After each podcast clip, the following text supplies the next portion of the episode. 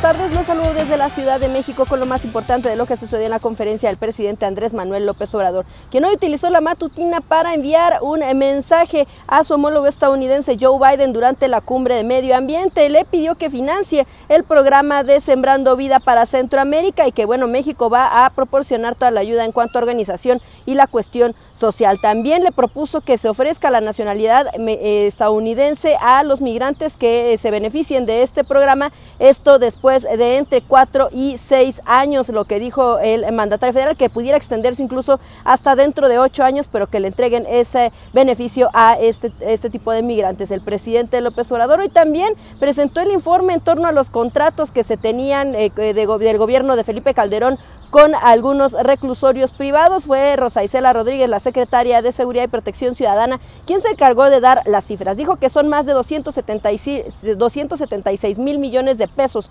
los que se eh, acordaron pagar a 20 años, de los cuales, bueno, pues iban eh, pagados ya más de 85 mil millones, pero se espera que a final del sexenio también eh, se pueda reducir este, o se tenga un ahorro de más de 10 mil millones de pesos, es decir, un 15% de lo que se hubiera pagado en caso de que no se llegara a un acuerdo con los empresarios. También Rosa Isela Rodríguez lo que dijo es que lograron que las instalaciones, estos reclusorios, pasen a patrimonio nacional una vez que se concluya el contrato y que bueno, pues con esto se podrá beneficiar el país y también el gobierno federal. Hoy el presidente López Obrador, por cierto, también habló de, eh, bueno, denunció que eh, se detuvo un tráiler con eh, repleto de, eh, eh, de, despensas, esto en San Luis Potosí. Lo que dijo es que hace la denuncia pública y llamó también a la Fiscalía General de la República a que intervenga y abra una investigación. Insistió en que se va a seguir denunciando cada que se encuentre algún elemento que pueda llevar